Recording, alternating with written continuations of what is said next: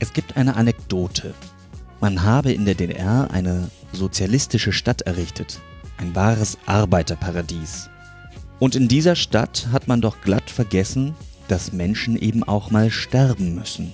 Und so verschlafen den Friedhof zu planen. In einem Land, in dem man zehn Jahre auf einen Trabi warten musste, ist Bernd Cottret aufgewachsen. Mitten im mythenumwobenen Prenzlauer Berg. Stolz war, dass er im Kollwitzplatz gewohnt hat, als es dort noch bunt war und das Zentrum der Avantgarde Ostberlins dort lebte. Das Besondere an Bernd Cottret, er war nicht immer im Dienste der Kirche, sondern hat ein ganz normales Leben gelebt. Als Industriearbeiter in einem Beruf, den es heute so gar nicht mehr gibt. Diakon Cottret ist ein der Welt zugewandter, fröhlicher Mann mit Hosenträgern, der gekonnt schnalzend einsetzt. Aber hört doch selbst Bernd Cottrets Geschichte.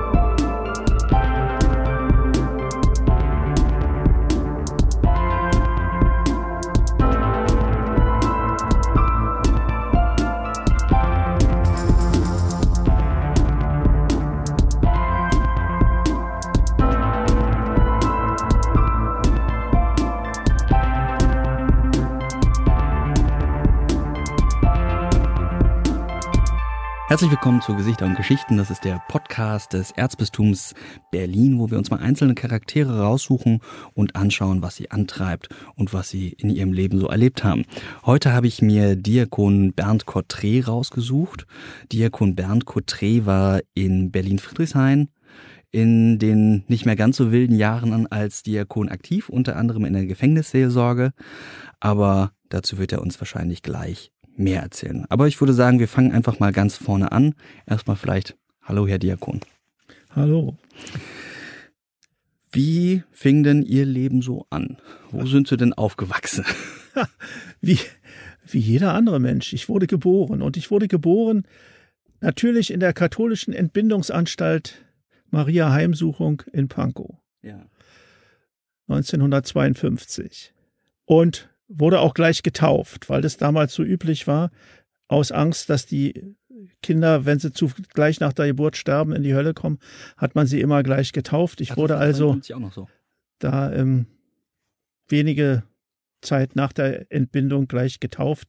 Das habe ich erst daran bemerkt, dass ich, äh, als ich einen Taufschein brauchte, ich bin in der Heiligen Familie auf, äh, Gemeinde Heilige Familie aufgewachsen, dass die den gar nicht haben, sondern mhm. dass der in St. Georg lag, weil das, die Entbindungsanstalt nach St. Georg gehörte. St. Georg ist in Pankow. Naja, dann stelle ich mir so vor, der kleine Bernd läuft so durch die Prenzlberger und Friedrichshainer Straßen, erlebt so ein bisschen, was da so in der frühen DDR passiert und irgendwann kommt er, vermute ich mal, in die Kita oder schon in die Schule? Ich war nicht im Kindergarten, ich bin dann eben mit sieben Jahren eingeschult worden. Wissen Sie noch, welche Straße das war? Welche Ecke, damit man sich das Viertel vorstellen kann? Habe? Mhm. Wichertstraße. Also eher im Norden. Ja, das ist also, da ist auch meine Kirche in der Wichertstraße damals, Heilige Familie. Genau. Nur 20 Hausnummern weiter. Ach, so nah sogar. Das ja. ist ja super. Äh, und dann sind Sie da zur Schule gegangen und waren Sie ein, ich frage mal ganz direkt, waren Sie ein guter Schüler? Äh, das hat sich im Laufe der Jahre äh, verändert.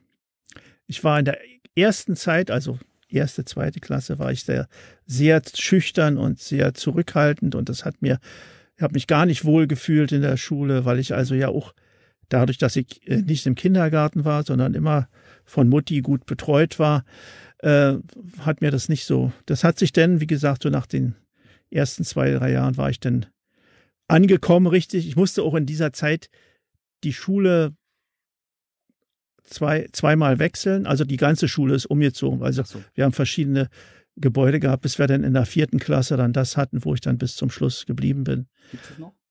Die gibt's noch, ja, in der Erich-Weinhardt-Straße. Die hieß damals Schinkelschule. Ob sie heute noch so heißt, weiß ich nicht. Ich kenne in der Erich-Weinhardt-Straße nur noch das Hauptzollamt. Was da irgendwo ist. Ja. Die zieht sich da ein bisschen runter. Ja, und Naja. dann nachher in den, äh, in der mittleren Schulzeit war ich also sehr gut, ja, muss ich mal.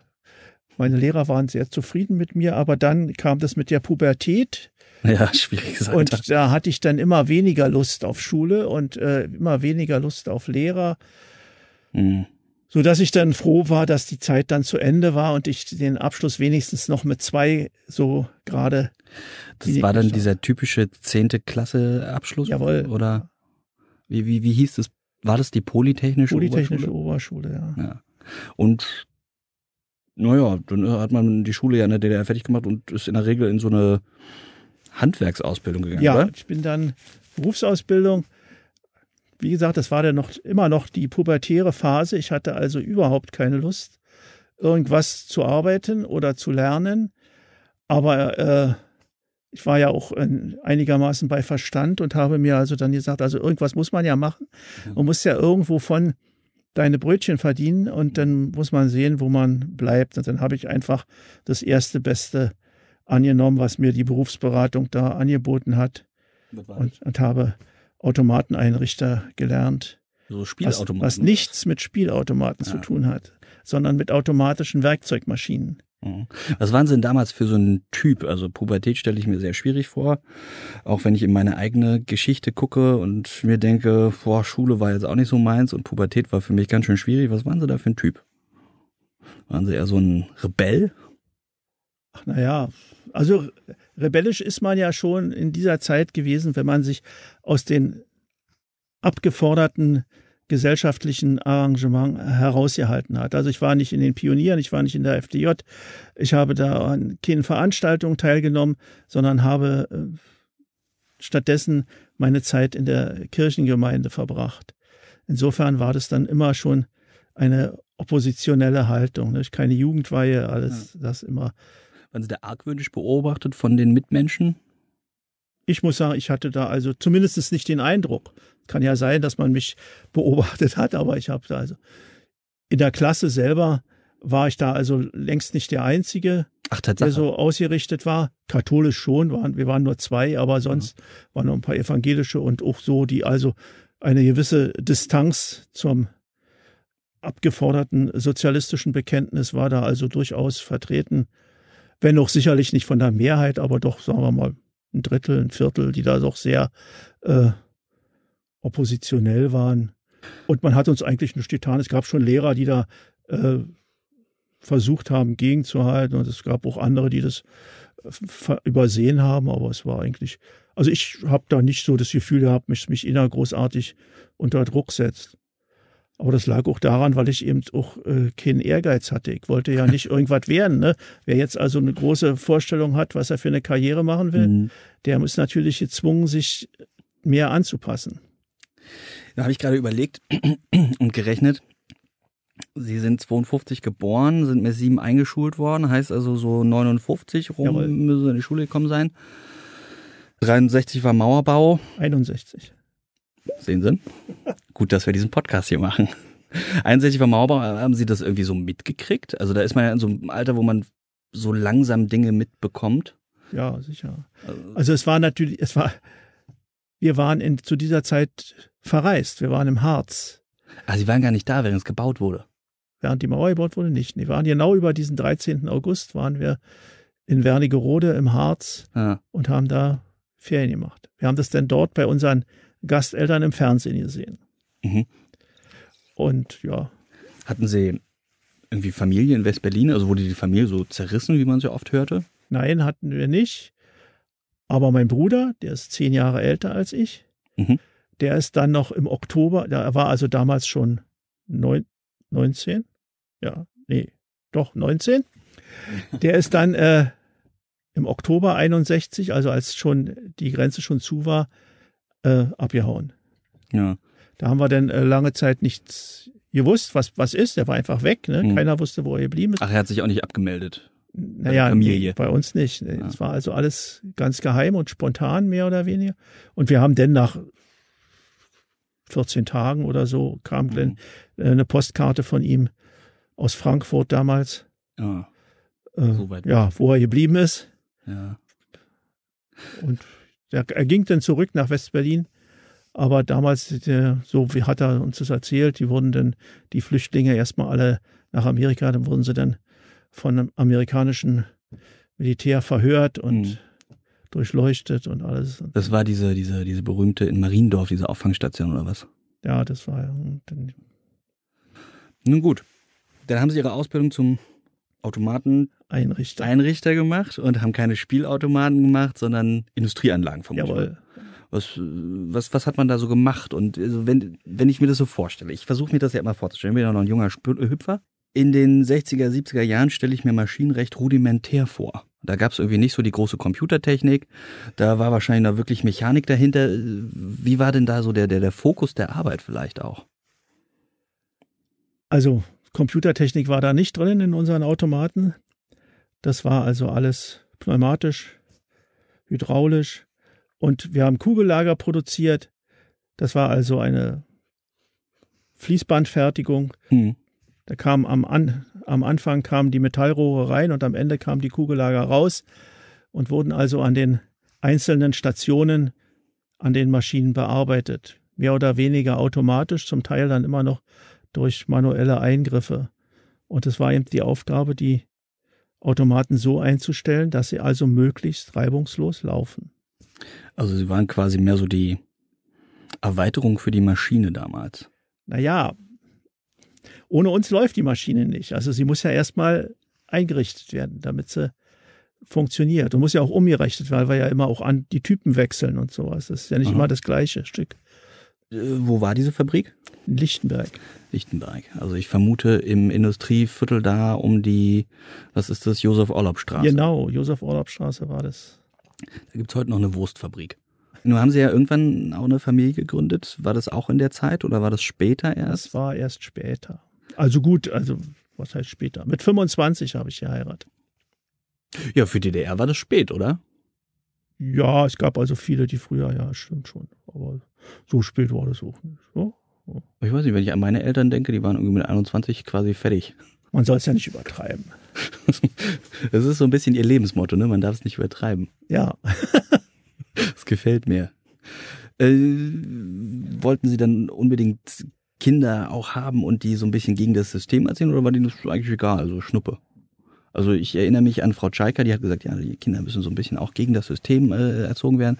Der Weihbischof hat jetzt nur keine Kinder gehabt, aber er meinte immer so, oh, wir wollten hier irgendwie keine Revolution machen, wir wollten nur in Ruhe gelassen werden. Wie war das bei Ihnen?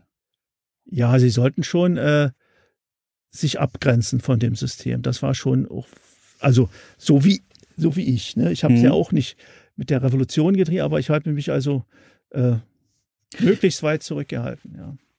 Das ist jetzt für Sie vielleicht ganz ungewöhnlich, die Fragen, die ich stelle, aber ich bin ja noch sehr jung und unsere Zuhörer sind ja auch noch ein bisschen jünger. Und ich meine, es sind ja fast 30 Jahre her, dass die DDR jetzt nicht mehr existiert und man erkennt es nur noch so aus Hörensagen, im besten Fall von den Eltern, dann häufig gefärbt. Also ich denke da auch manchmal an meine Eltern zurück und an meine Familie.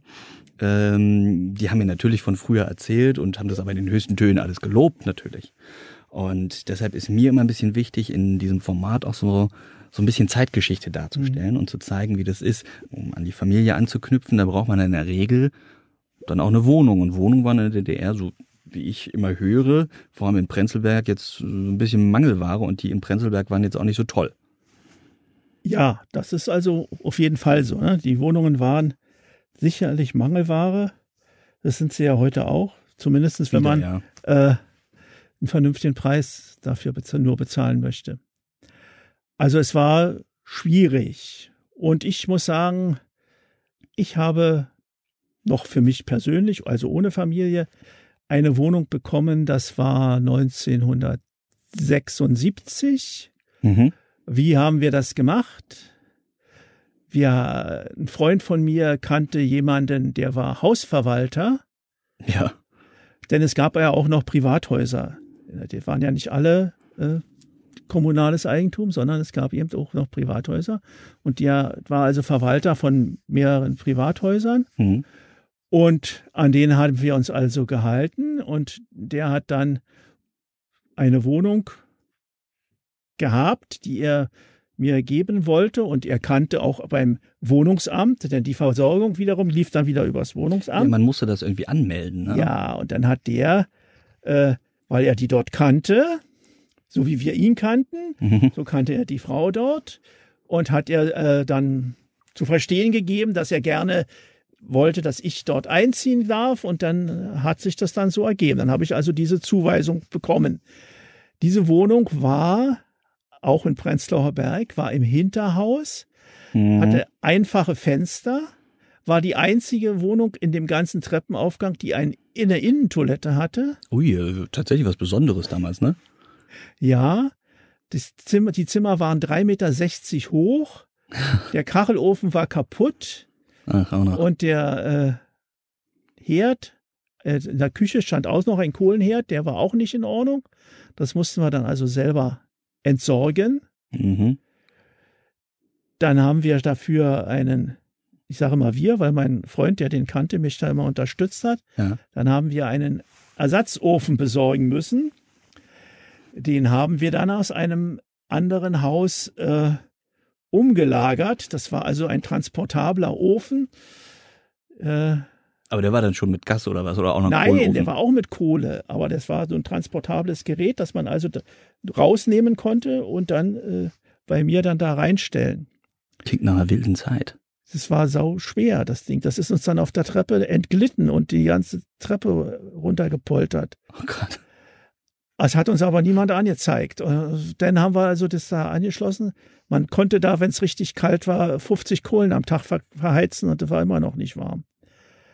Mhm. Ja, das war also meine erste Wohnung. Oh, das war dann, wie groß war denn so eine Wohnung damals? Die war, ich glaube, 27 Quadratmeter. Ach, auch noch so eine kleine. Ja, Ah ja. oh, 27 so. Also einen langen Korridor, ein Zimmer, Küche und Toilette. Ja, so ein bisschen wie meine erste Wohnung. Ja. Aber, also, äh, mussten sie da auch irgendwie so Baumittelband tragen oder so? Das war ja auch ein bisschen schwierig da. Ja, ja, hätte man man da noch viel. Ich habe ja dann, außer dass es eben normal renoviert wurde, also angestrichen und tapeziert und eben die Sachen mit dem Öfen und dem Herd, äh, haben wir da nicht weiter gemacht. Und den Ofen haben wir geklaut und den Herd hat der, Verwal- der Vermieter gestellt. Und noch eine ganz dumme Frage, wie war denn das mit dem Heißwasser in der Dusche? Was für eine Dusche. Okay. Also wenn Sie hier sagen Kohlenofen und so, äh, also da stellt sich mir ja die Frage, wie kriegt man denn heiß Wasser für Ja, irgendwas? Nicht. Musst du auf, den- auf, dem, auf dem Herd heizen. Also so mit Badezuber oder wie lief das ab? ja. Also ich habe in der Wohnung nicht gebadet. Ich habe im Betrieb gebadet. Ach so, ich verstehe. Okay. Aber so eine Einzimmerwohnung mit 27 Quadratmeter und zwei Kohleöfen ist ja dann irgendwie ein bisschen klein, wenn man eine Familie gründen will. Ja, dafür war das ja nicht. Ja. Und dann müssen sie ja umgezogen sein. Naja, im Prinzip schon. Meine Frau hatte auch eine Einzimmerwohnung. Ah. Die, die war etwas größer. Die war im vierten Stock, also im Gegensatz zu mir, ich war im Erdgeschoss, ne? Und die war im, im vierten Stock. Und die hatte so ein kleines, äh, naja, Zimmer kann man kaum sagen, so eine Kammer. Ja. Noch dazu war also da ein bisschen besser ausgestattet. Also geheizt werden musste auch mit Kohle, aber es war soweit alles in Ordnung. Aber auch im Prenzlberg. Ja, Hm. die hatte sie also auch nur mit äh, ewigen Nachfragen im äh, Wohnungsamt und mit einem ärztlichen Attest und mit solchen äh, und betrieblichen Schreiben, dass man unbedingt wegen der enormen Arbeitsbelastung einer eigenen Wohnung und solche Sachen Ja. äh, hat sie die bekommen. Und dann haben wir im Prinzip in dieser Wohnung gewohnt, in ihrer. Hm. Meine hatte ich ja weiter. Wir haben dann immer versucht, die zu tauschen, also zwei Wohnungen gegen eine größere. Ja. Aber es gab da keinen, äh, also erstmal gab es so gut wie gar keinen, der sich darauf gemeldet hat. Zwei oder drei Leute. Und die haben dann, als sie das dann gesehen haben, auch abgewinkt und gesagt, nee, also so wollen wir es dann doch nicht. Und dann dann haben wir das erste Kind dann schon gehabt, nicht? Das war also alles in dieser Wohnung, auch ohne In Bad natürlich. Einzimmerwohnung. Ohne Bad. Einzimmerwohnung ohne Bad mit erstem Kind schon. Ja. Ja. Und dann hat sich wieder, äh, die Beziehung innerhalb der katholischen Kirche be äh, bewährt. Ja. Eine äh, alte Bekannte meiner Frau aus ihrer Gemeinde, die hat uns dann mitgeteilt, ach, da gibt's doch, bei mir im Haus steht eine Dreizimmerwohnung schon so lange leer, da müsst ihr euch doch mal drum kümmern. Daraufhin haben wir dann entsprechend diese beim Wohnungsamt das beantragt. Die haben dann gesagt, das stimmt nicht, die Wohnung steht gar nicht leer, die ist längst vermietet und das stimmte aber nicht, die war nicht vermietet.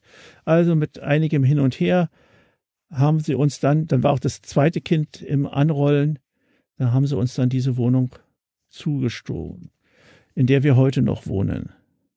Welche Ecke ist das? Das ist am Kollwitzplatz.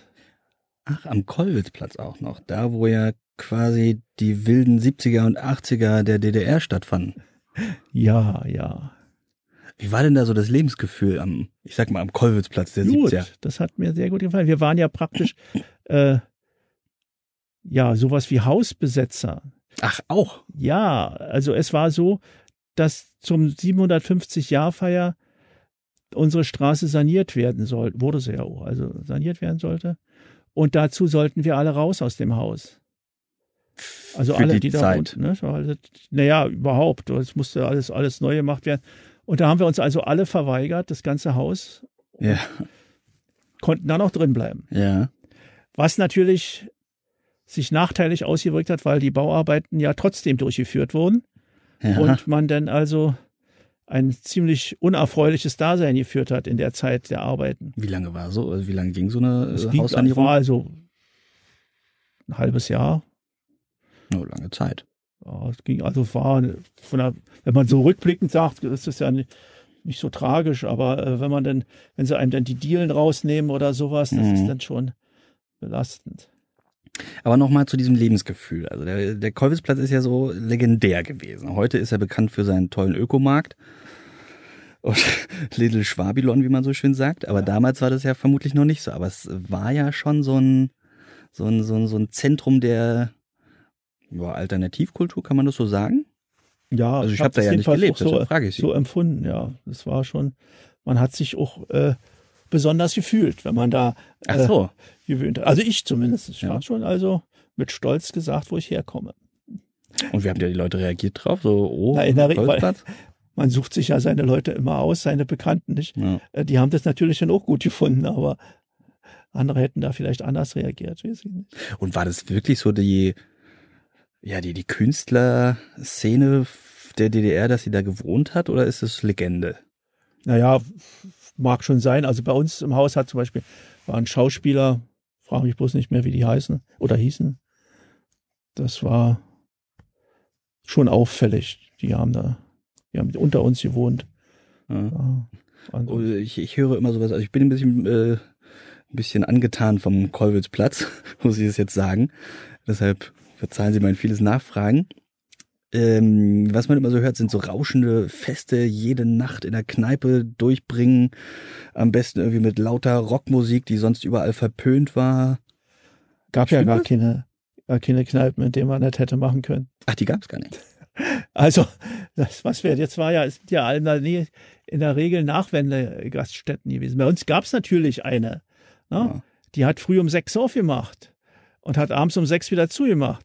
Ach so. Das war auch sehr originell. Da hat man also Hinz und Kunz getroffen. Alle, die Kohlenträger, den Schornsteinfeger, alle, die haben da.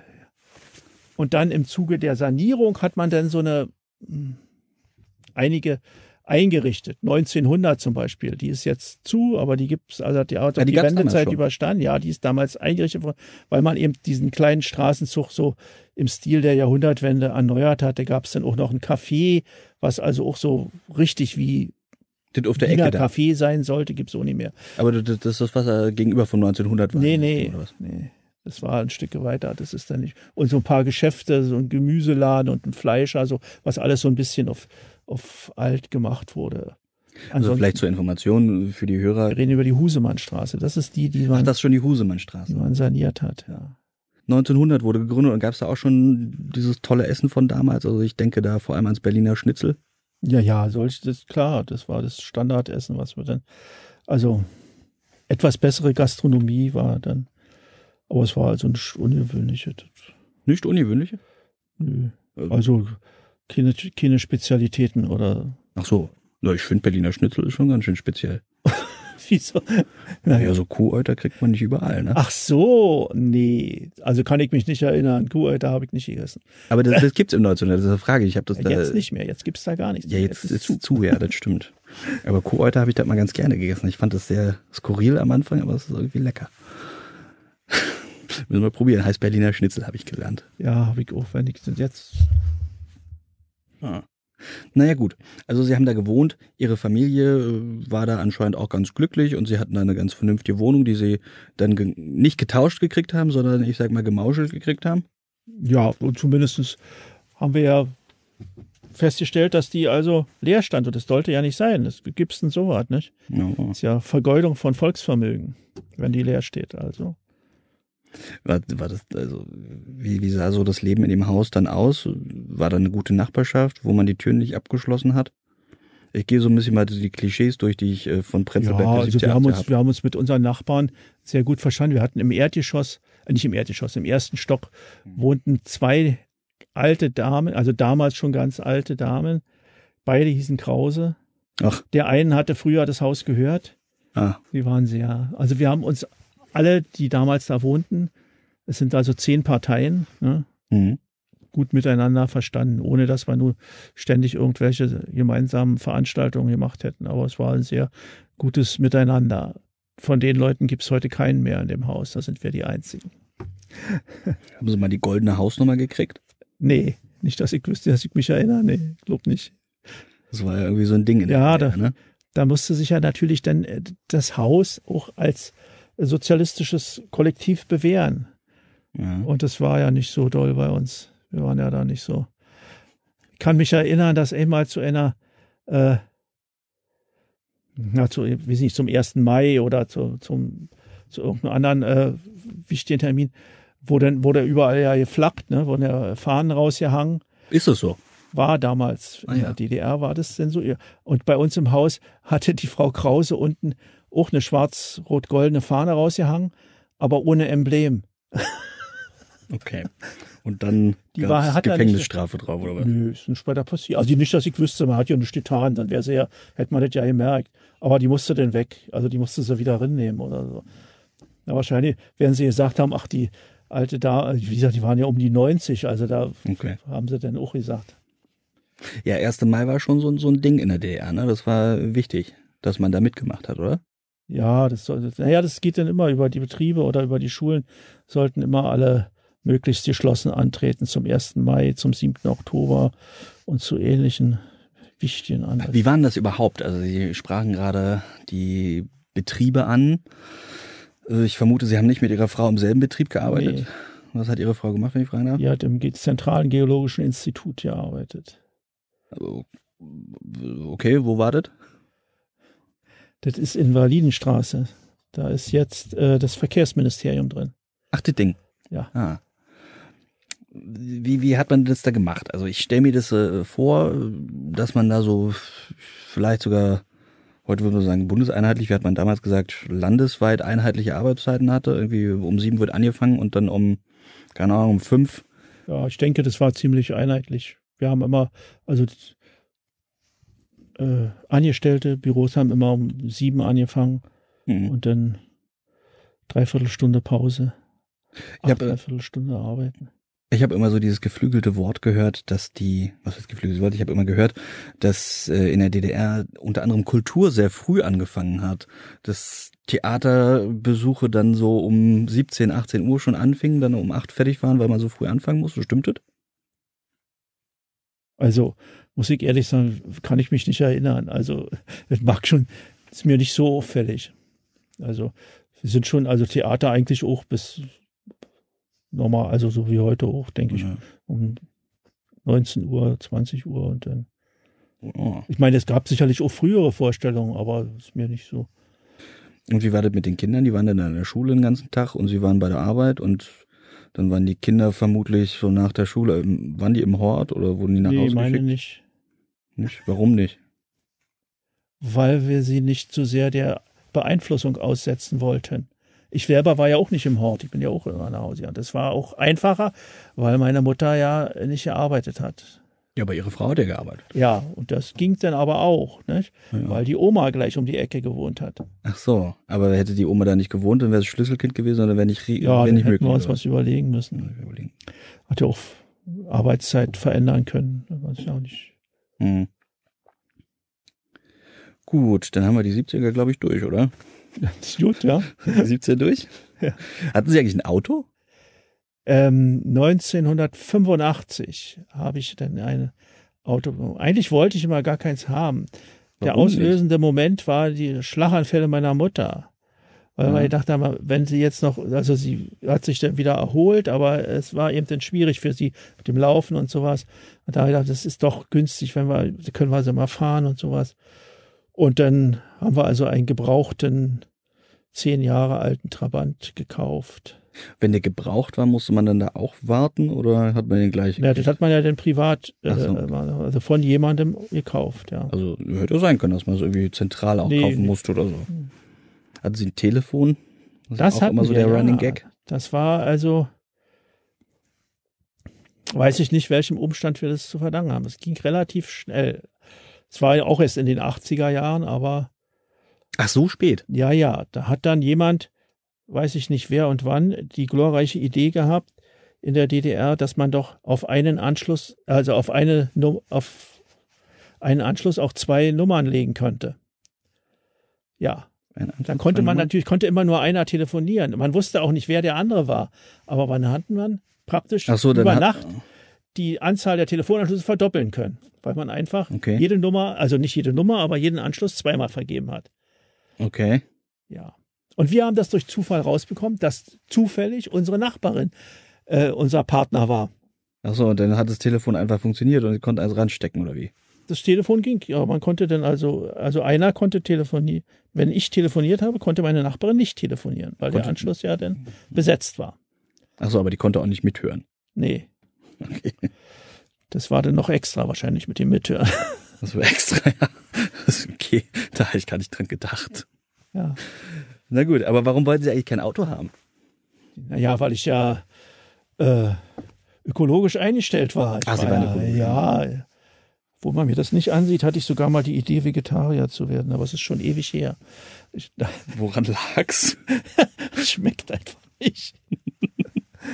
Okay. Und dann gab's da auch schon so Bioläden in Prenzlberg. Nee. irgendwie. Da musste man sich schon was einfallen lassen.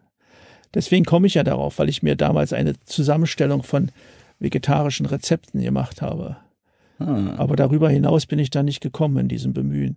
Dann so, habe ich das es alles einfach- wieder sein lassen. weil es einfach die Produkte nicht gab, oder? Da muss man sich kümmern. Es gibt Ah. alles. Man muss nur wissen, wo und wann und wie viel. Und Aber da hätte Ihnen das Auto dann ja auch geholfen.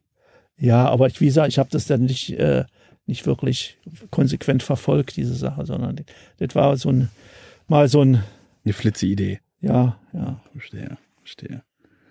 Und äh, Ihre Kinder müssen dann ja irgendwann auch so ein bisschen flügge geworden sein, oder? Haben die Abitur gemacht? Durften Ja. die Abitur machen? Aber da war das ja schon alles vorbei. Das war ja schon nach Ah. der Wende dann. Wann sind die Kinder geboren? Nur für mich? Äh, 78 und 80. Ach so, ja gut, dann war tatsächlich schon vorbei, ne? Und die 80er, da ist dann wie so oft nichts passiert, oder wie? Bei Ihnen? Mhm. Nichts dollet. Nö. Also Äh, so nicht. Wir hatten diese ganze äh, Sanierungsphase da in der, in der Husemannstraße. Das war ja damals in den 80er Jahren.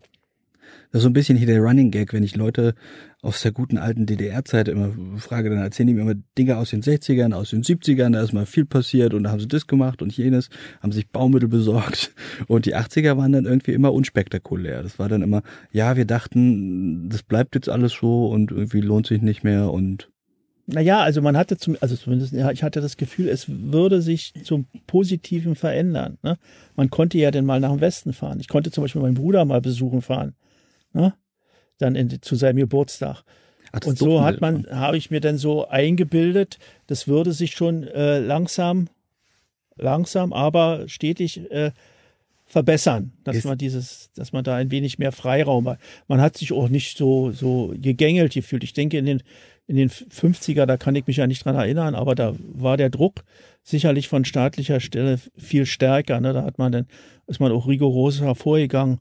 Und in den 80ern fand ich das ziemlich entspannt. Man konnte auch, also zumindestens weiß ich nicht, vielleicht bin ich immer an die richtigen Leute geraten, aber man konnte also auch überall politische Witze erzählen, dass ohne passiert. Also im Betrieb und überall, das war, war alles mehr oder weniger harmlos. Also, also zumindest ist, ist da nichts passiert bei mir. Okay. Lief es dann schon unter diesem Stichpunkt Sozialismus mit menschlichem Antlitz?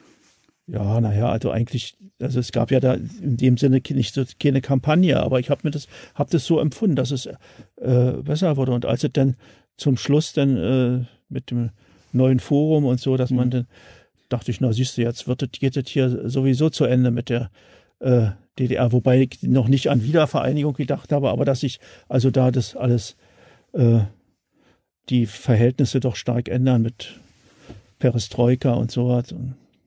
Ja, da waren sie dann ja im Prinzip in Prenzlberg auch mittendrin. Eine Umweltbibliothek war nicht weit, ja. Gethsemane Kirche.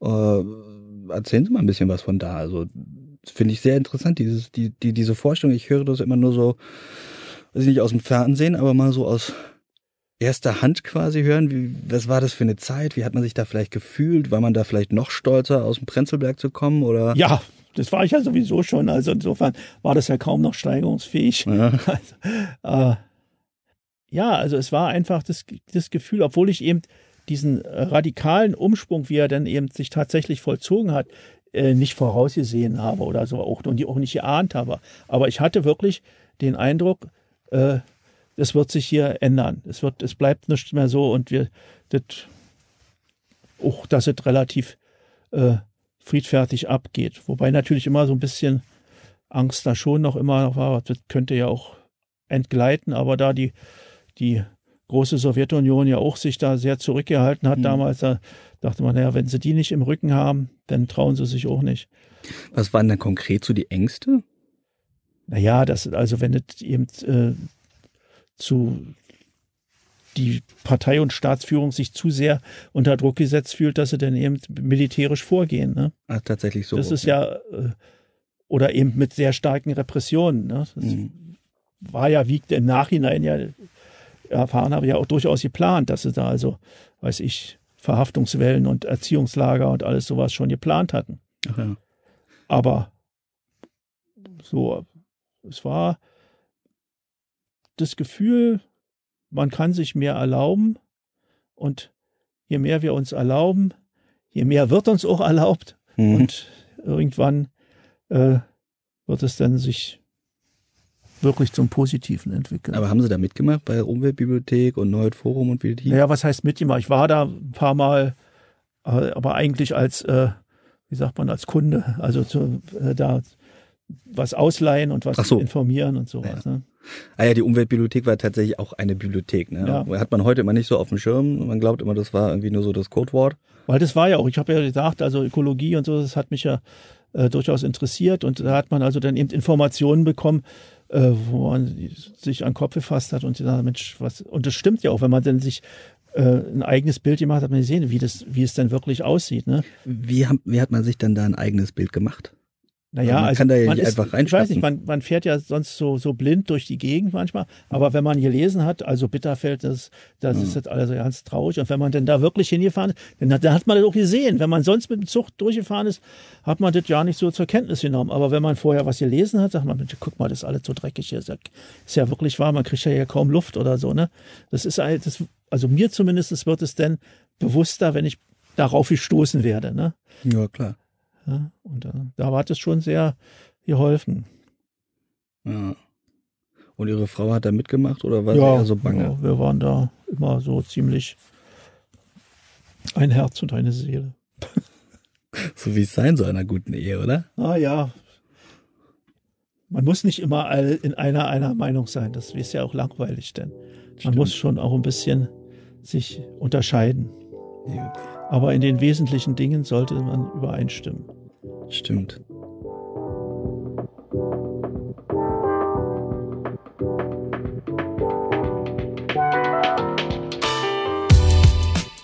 Man muss als Paar nicht immer einer Meinung sein. So Diakon Cotres Sicht. Wie seht ihr Hörer das? Schreibt das sowie Anregungen zur Sendung, Lob oder Kritik doch mal in die sozialen Medien. Postet eure Ansichten und Ideen. Möglicherweise gefällt euch diese Episode und der Kanal ja auch. Dann könnt ihr zum Beispiel bei Apple Podcasts, das ist das, was früher iTunes hieß, oder auch in anderen Verzeichnissen ein paar Sternchen vergeben.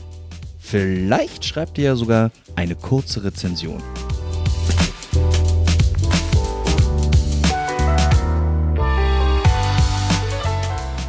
Ja, Gesichter und Geschichten, Diakon Porträt. Ich würde nun in die 90er mal schauen. Ne? Die 80er sind vorbei.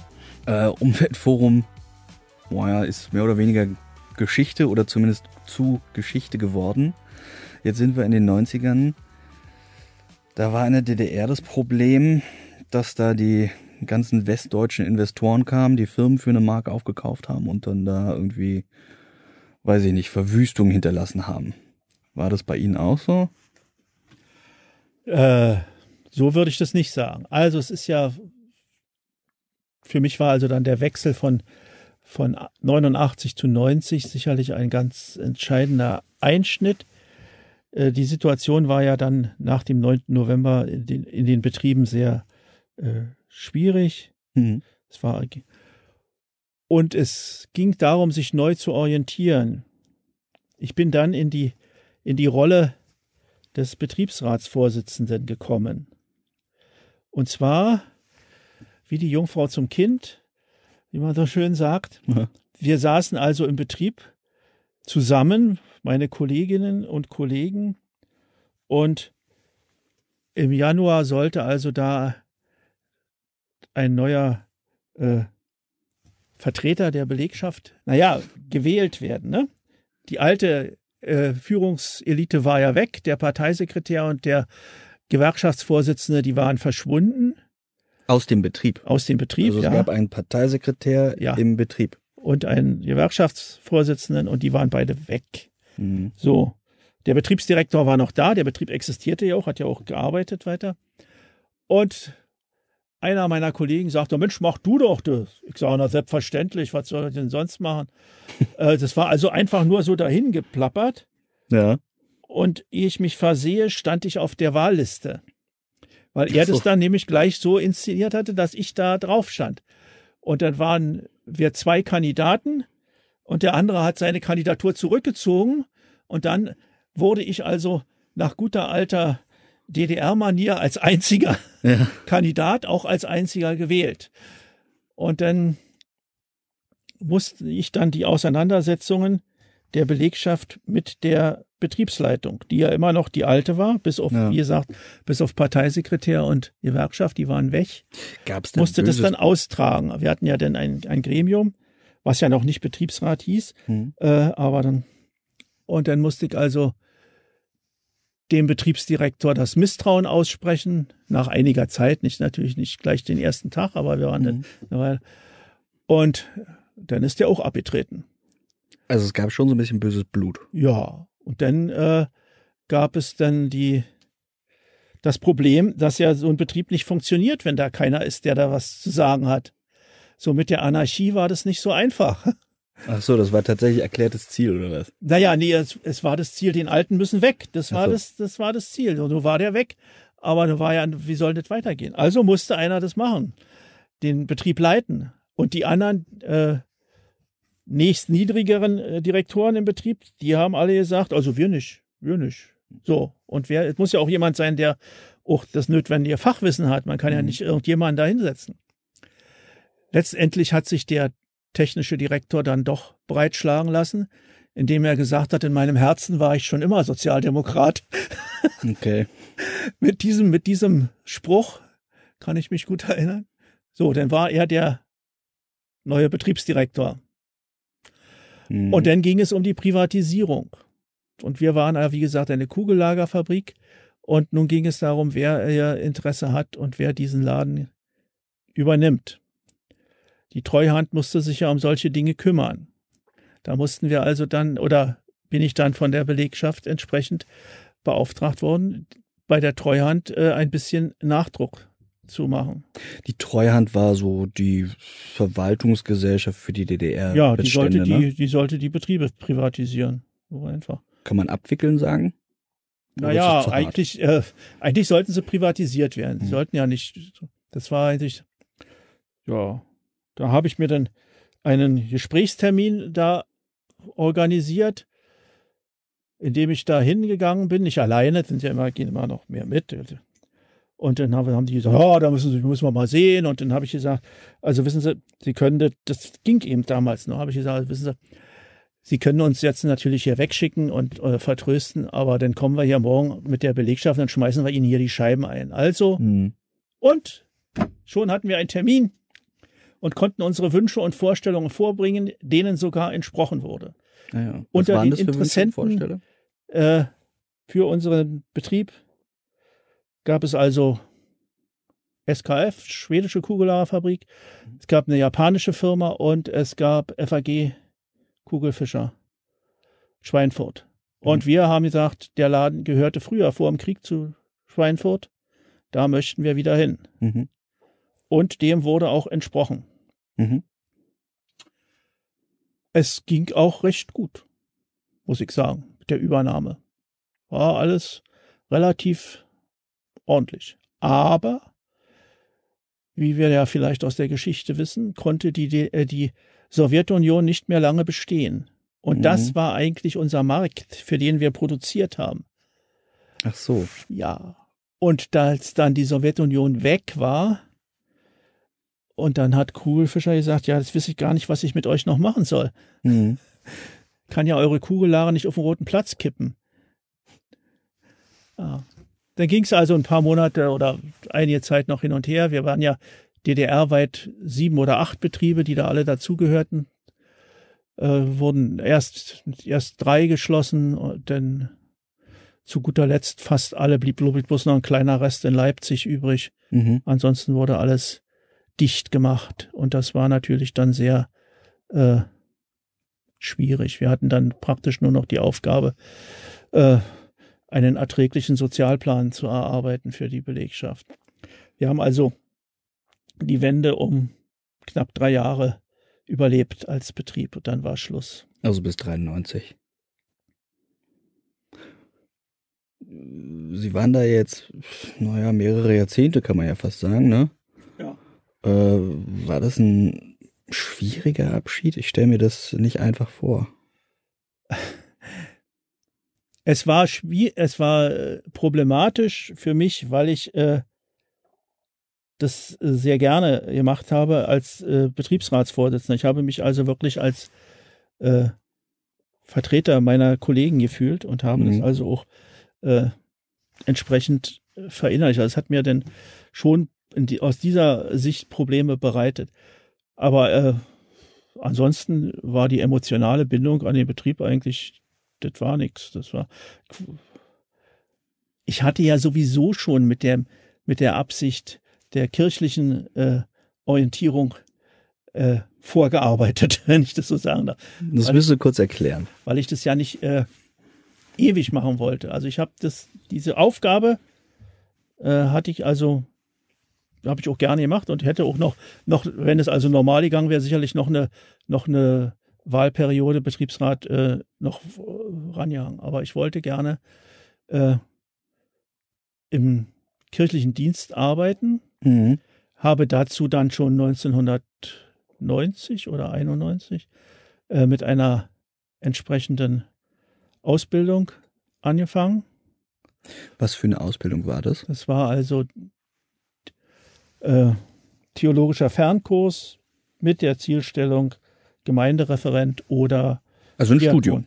Genau. Ja. Mhm. Oder äh, Katechet war ja alles das Gleiche, erstmal von der Ausbildung zum Anfang.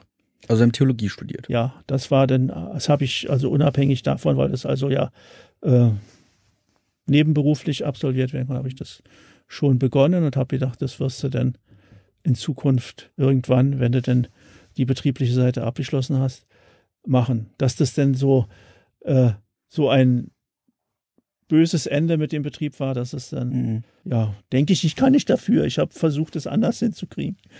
Hätte man diesen Fernkurs auch in der DDR machen können? Ja, oder? ich habe auch schon in der DDR einen solchen Fernkurs gemacht. Ach so. Ja, der war allerdings etwas abgespeckt vom, vom Inhalt her. Und er war auch ohne äh, berufliche Perspektive. Das war einfach nur so, äh, ja, Volkshochschule, weiß ich nicht, wie sagt man dazu? Sowas in der Art. Ja, Fürs eigene Interesse. ja. Ja, okay. Aber dann haben Sie dieses richtige Theologiestudium einmal gemacht Ja. über die Fernhochschule und nebenbei noch die Betriebsar äh, Ja. Betriebsratsarbeit. ja, Äh, dann nebenbei noch die Familie.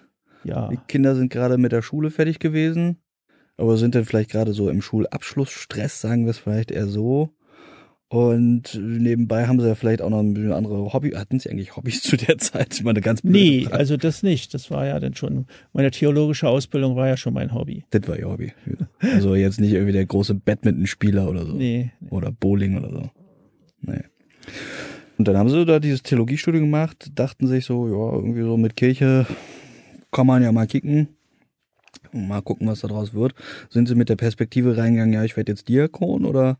Nein, wie gesagt, zuerst habe ich also diese Ausbildung angefangen äh, offen, also ohne ohne mir, weil ich äh, das ja auch nicht äh, so konkret vorhatte. Also jetzt in die nach, weiß ich, nach drei Jahren oder was möchte ich dann das und das machen, sondern ich wollte das einfach machen und habe gedacht, da ergibt sich dann vielleicht die Möglichkeit, im kirchlichen Dienst zu arbeiten. Dann hast du lange genug in der Fabrik gearbeitet, da musst du das nicht mehr machen. Äh, ja, und der, der auslösende, das auslösende Moment war dann eigentlich das Gespräch mit dem, äh, oder ein, eine Veranstaltung mit unserem Weihbischof damals, mit Weiter. Weider, genau. Ich war ja, äh, damals hieß es Diakonatshelfer, inzwischen heißen die Gottesdienstbeauftragte Mhm. war ich da und für die gab es immer so Fortbildungstage. Und bei einem dieser Tage hat der Weihbischof auch darüber gesprochen, dass also, das war ja noch vor der Finanzkrise, dass die, das Bistum auch äh, Mitarbeiter, hauptamtliche Mitarbeiter sucht und, und da habe ich mich bei ihm mal zu einem Gespräch angemeldet, um das jetzt mal zu konkretisieren, um zu fragen, äh, was gibt es denn für mich jetzt, wenn ich das mit der Ausbildung hier fortführe, für Möglichkeiten. Wenn wir hier sagen, die Finanzkrise, muss man dazu sagen, die Finanzkrise des Bistums, ne? Ja, gut. Die um, wann war die? Um 2000 rum, ne? Also wie ich 98, 99 oder so. Ja, genau. Okay. Nur kurz zur Einordnung. Ja, und da äh, in diesem Gespräch sind wir eben dann darauf gekommen, dass äh, Diakon vielleicht das Beste wäre oder das Passendste für mich. Mhm. Ja, Und dann haben sie gesagt, ja, ich, ich Ja. werde jetzt Diakon. Ja. Und sind sie einfach nach Hause gegangen und haben gesagt, hier, Frau, ich werde jetzt Diakon. ja. Was hat die gesagt? Die wird ja dazu befragt, ob sie damit einverstanden Tatsache. ist. Ja, Ah. so ist ja, ist nicht gar, aber es, im Prinzip ist es ja so abgelaufen. Ne? Ich habe dann halt ihr das so gesagt, ob sie das, was sie davon hält und so. Und dann haben Und wir was hielt sie davon? naja, sie meinte, ich wäre nicht fromm genug. Sie wäre nicht fromm genug. Aber ich habe sie überzeugt, dass es denn doch reicht dafür. Scheint eine nette Frau zu haben. Ja, würde ich Ja, noch ne? sagen, ja. Ja, und dann, dann lief das so, musste ich noch die Ausbildung noch zu Ende machen. Hat noch ein bisschen gedauert und dann Wann sind sie geweiht worden? 96, Ende Dezember, am 7. Dezember 96. Tag nach Nikolaus. Ja. Hat der Nikolaus quasi die Weihe im Schuh gehabt für sie. Kann man so sagen, ja. Ja, und dann, wo, wo sind sie denn eingesetzt worden? Dann bin ich in St. Antonius im Friedrichshain ein. Ah, sie waren dann direkt in Antonius. Also quasi. Antonius und Krankenhausseelsorge fürs Krankenhaus Friedrichshain. ja. Was macht man also als Diakon? Alles, wozu der Pfarrer keine Lust hat. Okay. Nein, das darf Welcher nicht. Pfarrer war das Wenn der damals? das hört, dann müssen wir das rausschneiden. Das, nein, aber ja, man äh, ergänzt praktisch die Arbeit in der Gemeinde. Nicht? Also ich habe dann eben Religionsunterricht gemacht, ich habe Jugendarbeit gemacht und ich habe Firmenvorbereitung gemacht und habe die Altenheime betreut. Also Mhm. der Pfarrer hat natürlich auch noch welche, ist ja nicht, dass ich das alle, aber eben Altenheime betreut. Also sie waren halt der Helfer, ne? Diakon bedeutet Helfer. Ja, kann man das so sagen. Mhm. So die Predigten, aber immer im Wechsel haben wir gehalten. Und dann, Ach ja, auch. ja. War das eine gute Zeit für Sie da in Antonius? ja, muss ich sagen. Also ich habe mich sehr äh, wohl gefühlt. Ja. Wobei ich natürlich ein bisschen enttäuscht war. Warum denn das? Weil am Weihetag erhält man sein Dekret, in welche Gemeinde man äh, geschickt wird. Ja. Und wir waren zwei geweiht worden, Ronald und ich. Und wir hatten ja vorher Praktika gemacht in, in, in Gemeinden. Und ich hatte Praktikum gemacht in der Gemeinde Heilige Familie. Also bei Ihnen zu Hause. Wo ich ursprünglich zu Hause bin, ja. Wo es mir sehr gut gefallen hat, wo auch die, die Gremien und der Pfarrer sehr zufrieden waren, haben sie jedenfalls also gesagt. Ja. Und dann sind wir also nach, der, nach dem Weihegottesdienst ins Lichtenberghaus und durften neben dem Herrn Kardinal sitzen, rechts und links. Und er hatte die Papiere da vor sich liegen und ich gucke so und lese da Heilige Familie. Habe ich gedacht, das ist meins, ne? Ja. Längste. Das war das für Ronald. Den haben sie dahin geschickt und mich nach St. Antonius, da wusste ich überhaupt nicht. Also wusste, wo das ist, aber das ist auch schon alles. Damit war mein, mein Wissen schon erschöpft. Hat er St. Pius schon dazugehört? Ja, ja. Aber ich bin, wie gesagt, ich habe dann äh, diesen Schreck sehr schnell überwunden. Das war wirklich eine, ja. eine sehr, eine sehr gute, gute Arbeit. Sowohl mit dem Pfarrer wie mit den Gremien ja. und mit den Jugendlichen, mit denen ich ja vor allem gearbeitet habe. Das hat mir sehr gut gefallen. Wie lange waren Sie da in Antonius? Da war ich dann bis 2007. Elf Jahre. Naja, naja, Ende 96. Angefangen habe okay, ich im Januar 7, 97 und dann bis zum äh, Herbst 2007. Okay, also nochmal, also zehn Jahre waren Sie da. Ja, gut. Okay. Ja. Und danach waren Sie dann direkt in Rente oder was? Nee, dann bin ich ins, ins Gefängnis gegangen. Ach, das war dann nicht mehr in der Gemeinde angegliedert, sondern Nein, das war was extra. Das war dann extra. Deswegen hat sich dann der, der Abschied von Antonius äh, über ein halbes Jahr hingezogen. Ich bin also ab Januar 2007 war ich für die Frauengefängnisse zuständig. Und ab September oder ab Oktober 2007 dann auch für die Justizvollzugsanstalt in Charlottenburg mhm. und Plötzensee. Äh, wo ist in Charlottenburg eine Justizvollzugsanstalt? Das ist Plötzensee, das ist Ach, die das andere ist Straßenseite. Aber okay. die hießen damals, waren die noch nicht zusammen. Da waren das zwei Anstalten. Ja. Die sind erst später zusammengelegt worden. So, und dann, dann war das mit der Gemeinde endgültig vorbei. Dann war ich also nur noch für die Justizanstalten zuständig. Haben Sie sich das ausgesucht oder wurde das einfach bestimmt? Äh, eigentlich habe ich mir das nicht ausgesucht. Aber die Krankenhausseelsorge wurde umorganisiert äh, hm. und dann äh, fiel praktisch die Stelle für das Krankenhaus Friedrichshain weg. Hm. Und dann war ich also teilweise nicht beschäftigt.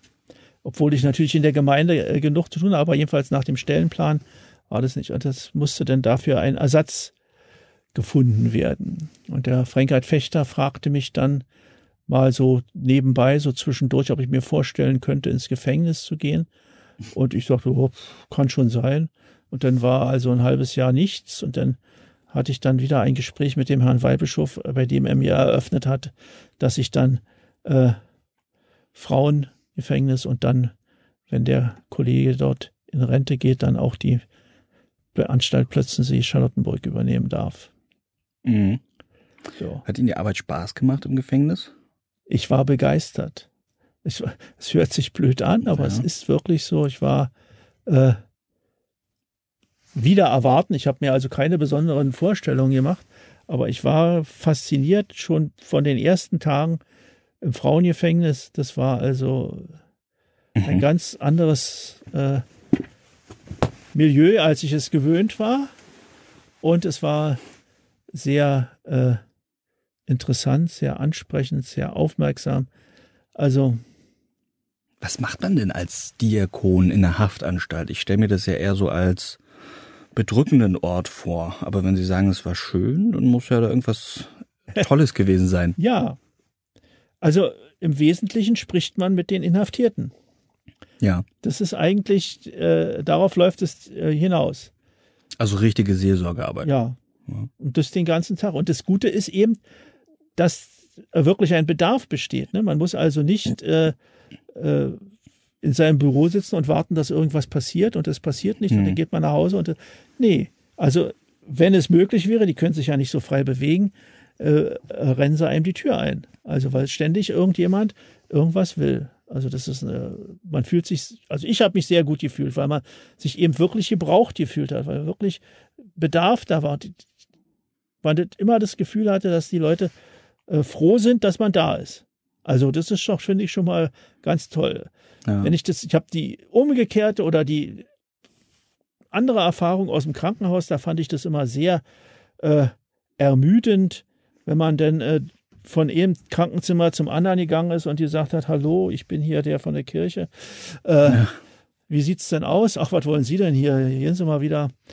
Äh, das fand ich doch eher frustrierend. Natürlich gab es im Krankenhaus auch äh, Patienten, denen es sehr schlecht ging und Mhm. die froh waren, wenn sie jemanden hatten.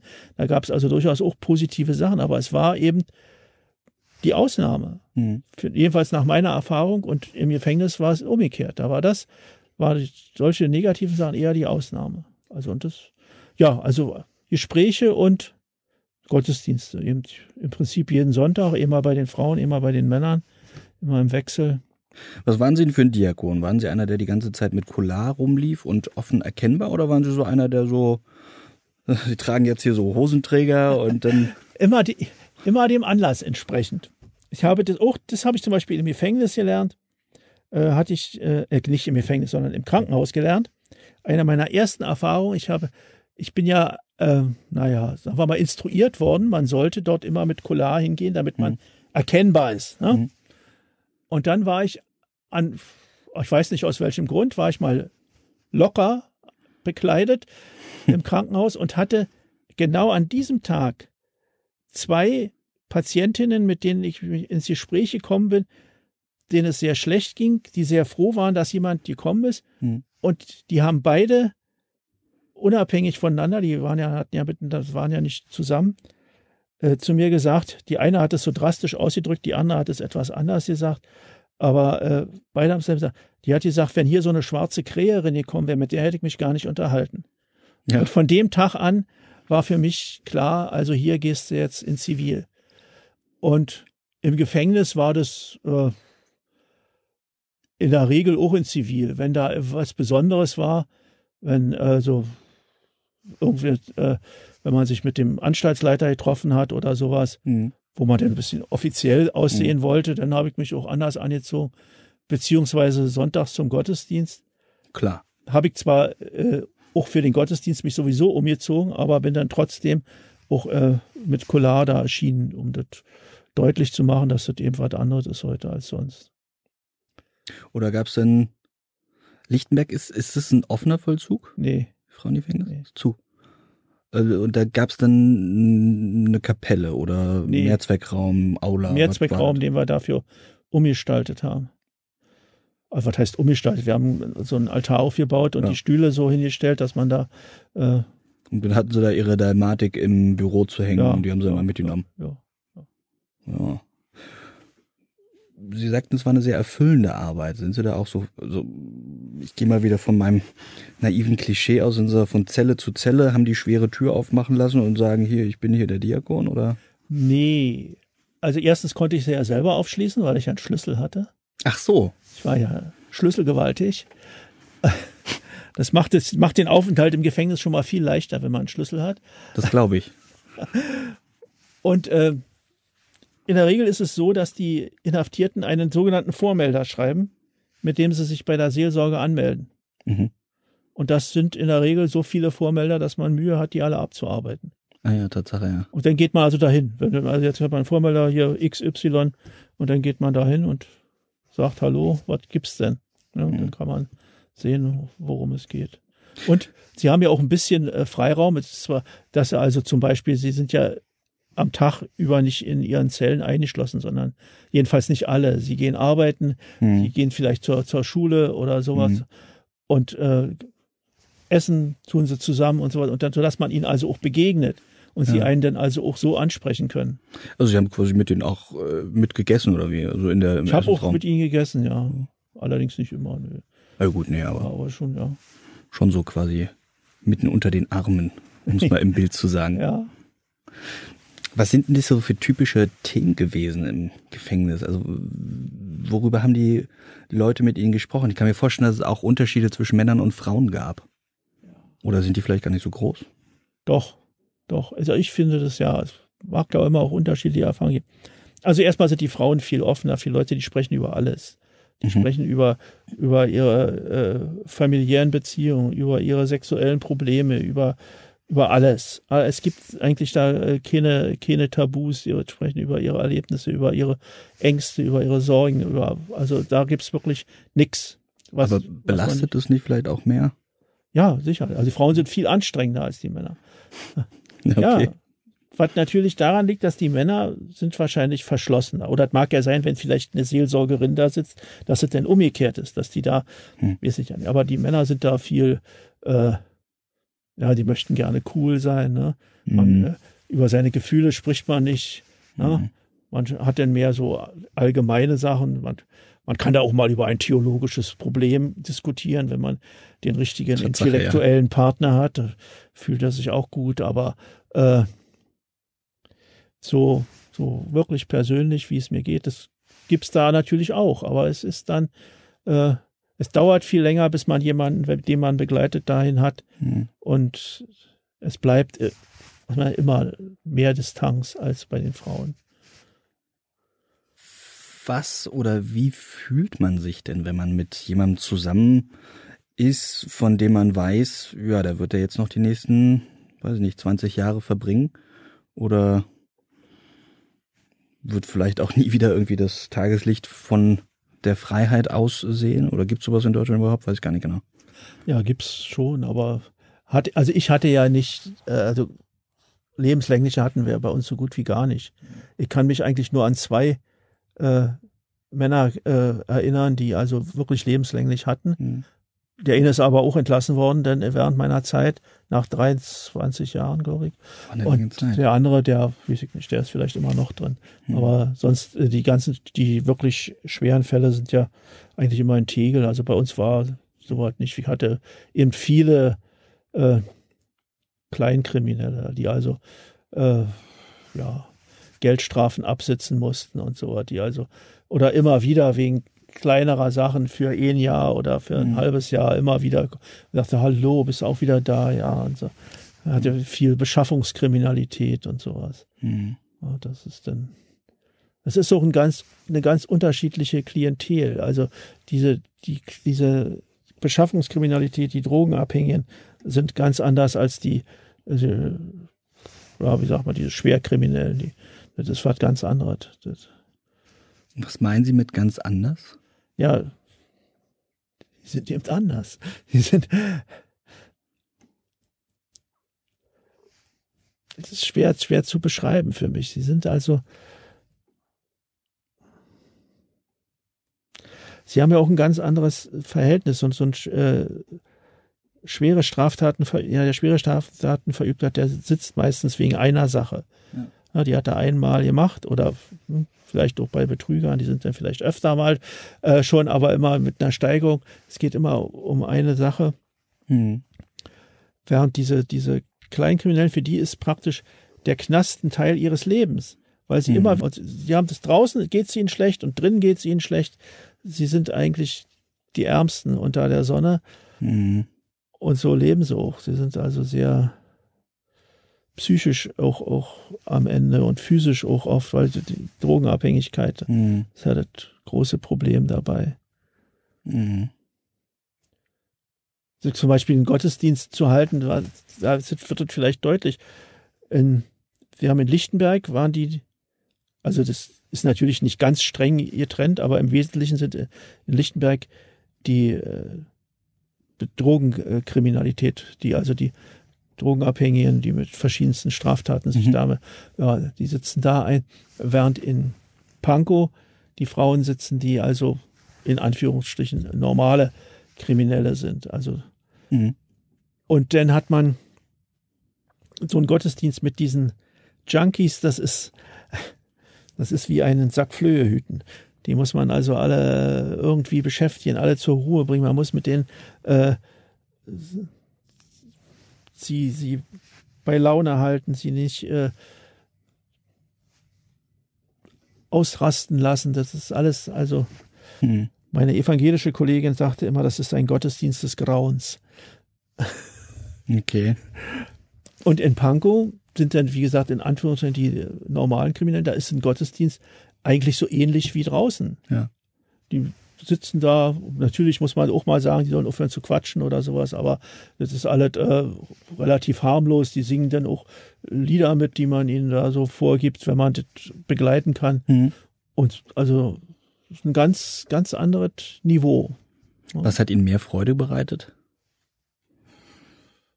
Also eig eigentlich war es mir lieber in, in Lichtenberg mit den Junkies. Ja. Wobei der Gottesdienst selber, muss ich natürlich sagen, war natürlich in Pankow einfacher. Aber ist ja auch nur ein Teil der Arbeit. Ne? Ja, ist eigentlich Teil. ein kleiner Teil, weil das ja, wie gesagt, ab und zu mal äh, die halbe Stunde da, da ist das nicht so Wie lange haben Sie das gemacht? bis äh, vor zwei Jahren. Also, ich bin wirklich schlecht im Rechnen. Also auch zehn Jahre. Neune. Okay, Ja. neun Jahre. Und jetzt sind Sie in Rente. Ja. Gefällt Ihnen das? Ja, ja, ja. Also bei aller Liebe zum Gefängnis, es war dann auch genug. Okay, ja. Ja, ich. ich Hätte ja sein können, dass Sie nochmal sagen, ja, ich Ja. wäre gerne nochmal, weiß ich nicht, zur Militärsaison gegangen oder so. Nee, da weiß ich nicht. Also Militärsaison kann ich Das mir war nur ein Beispiel. Ja, ich weiß, es, aber ja. Und nee, es ist genug. Jetzt bin ich also, mein Altar war ja jetzt, seit ich im Gefängnis bin, sowieso, dass ich in Herz Jesu Mitte, da wo also mein Ja. Wohnbereich ist, Hm. dass ich da den Altardienst äh, Hm. leiste. Ja. Und das ist ja so geblieben. Ja. Machen Sie da, ich weiß, dass manche Pfarrer machen ja dann, wenn sie dann irgendwie in Rente sind, die können dann ja manchmal nicht so ganz aufhören, aus anderen Gründen natürlich, äh, dass sie dann da irgendwie noch so, in Anführungsstrichen, freiwillig irgendwie so Aufgaben übernehmen. Machen Sie das auch? Oder machen Sie das jetzt so ganz auf Rentner? Nee, so zusätzliche Aufgaben. Wie gesagt, ich gehe, äh, mache sonntags die Gottesdienste mit Hm. oder auch manchmal wochentags Hm. und gelegentlich auch eine Predigt.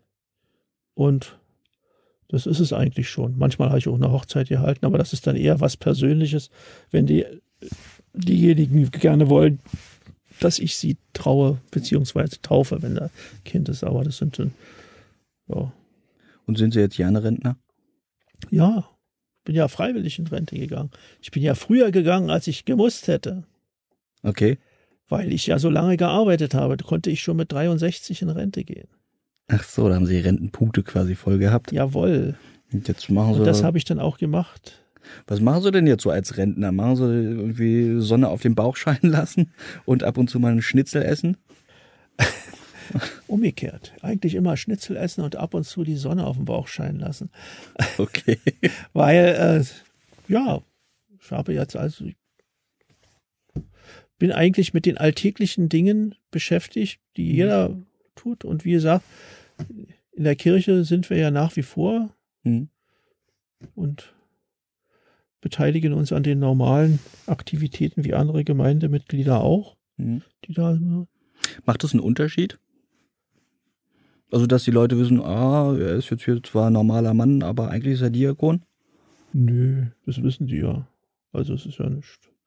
Es war ja vorher auch schon so. Also ja da auch nicht, äh, haben uns ja da nicht äh, rausgehalten aus der Gemeinde. Wobei ich schon sagen muss, als ich in der Gemeinde in Antonius war, da hatte ich ja gar keine Möglichkeiten, also gar keine Zeit, mich da hier noch in, in meiner Heimatgemeinde zu äh, engagieren. Das Mhm. hat meine Frau dann alleine machen dürfen.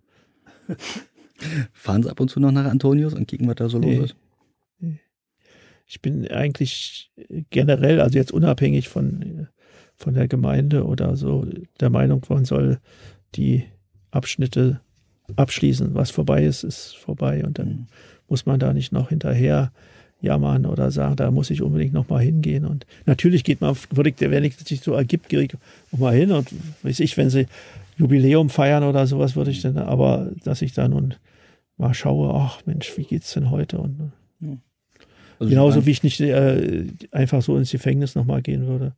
Also wie gesagt, wenn man aus einen Grund gibt, dass man sagt, also da müsstest du jetzt hinkommen, weil wir alle Ehemaligen da einladen oder sowas, dann würde ich mich natürlich da nicht äh, rausnehmen, aber sonst nicht.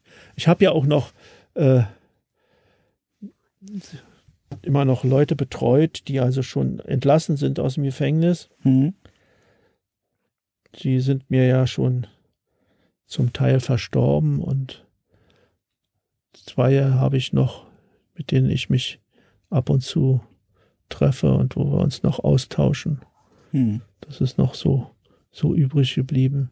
Und da würde ich mich also dann auch nicht jetzt, wenn sich jetzt einer von meinen ehemaligen Inhaftierten bei mir meldet äh, und irgendwie was äh, braucht, dann würde ich mich da auch nicht äh, Mhm. raushalten und sagen, wir haben jetzt hier nichts mehr zu tun, so nicht, aber im Wesentlichen.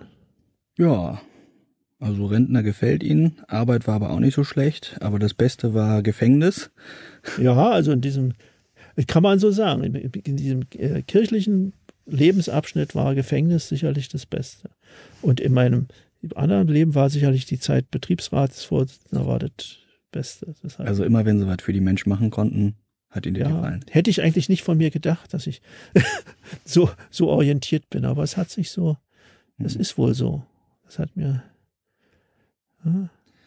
Jetzt wohnen Sie ja immer noch in der Husemannstraße, immer noch am Kollwitzplatz und sind Sie immer noch stolz drauf? ich finde so, das, das Prickelnde, das Besondere ist irgendwie weg. Das ist nicht mehr so. Ich finde find es gut da, also ich fühle fühl mich nicht schlechter, aber ich würde heute nicht mehr so so mir auf die Schulter klopfen und sagen, ich bin Prenzlauer Berg. Nee, es ist halt so. Ich habe da ja auch mal gewohnt, ich habe das sehr gemocht dort, aber ich verstehe genau, was Sie meinen. Ich verstehe das sehr gut. Ja, was denken Sie denn so, was die Zukunft so bringt? Haben Sie irgendwie so einen tollen Wunsch? Irgendwie, weiß ich nicht, den großen Ferrari doch noch mal kaufen oder fahren? Eine ordentliche Beerdigung. nee, solche, ähm, solche Wünsche habe ich noch nie gehabt. Wie gesagt, ich habe mir nur widerwillig ein Auto gekauft. Ich habe jetzt auch eins, ja, aber das ist nicht, ist nicht das, was ich, was mich fasziniert. Was fahren Sie jetzt für eins? Äh, Toyota. Ah, wie passend. Aber es, ist, äh, es hat auch nichts zu sagen. Ich würde auch irgendein anderes nehmen. Es ist mir, da hängt da nicht. Und, aber es ist eben praktisch. Das muss man einfach so sagen. Also für mich persönlich habe ich, äh, es klingt ja so dumm, ne? Es fehlt mir nichts.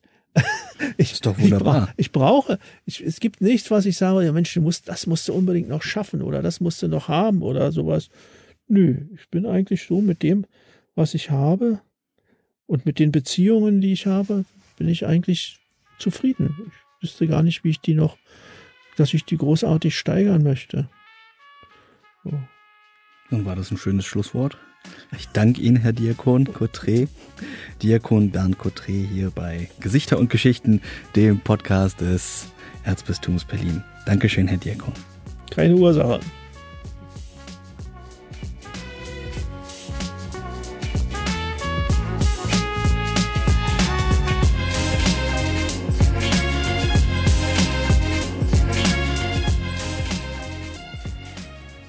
Diakon Bernd Cotré, der Knastbruder.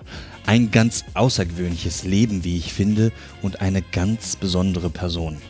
Das habe ich bei den Arbeiten zu der Episode besonders bemerkt und ich hoffe, dass das auch so rüberkam in der Episode.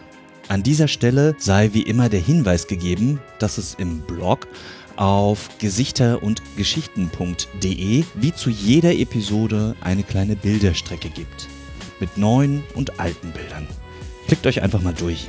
Kontaktmöglichkeiten findet ihr auf der Website, alternativ aber auch auf Twitter oder Facebook jeweils at Erzbistum Berlin.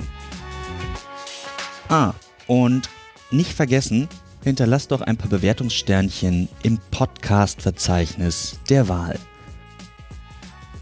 Und wenn ihr euch schon immer mal gefragt habt, von wem eigentlich das Lied ist, das ihr gerade hört, das ist von Byrocratic aus dem Album Leftovers 2 und das Lied heißt Top Shop.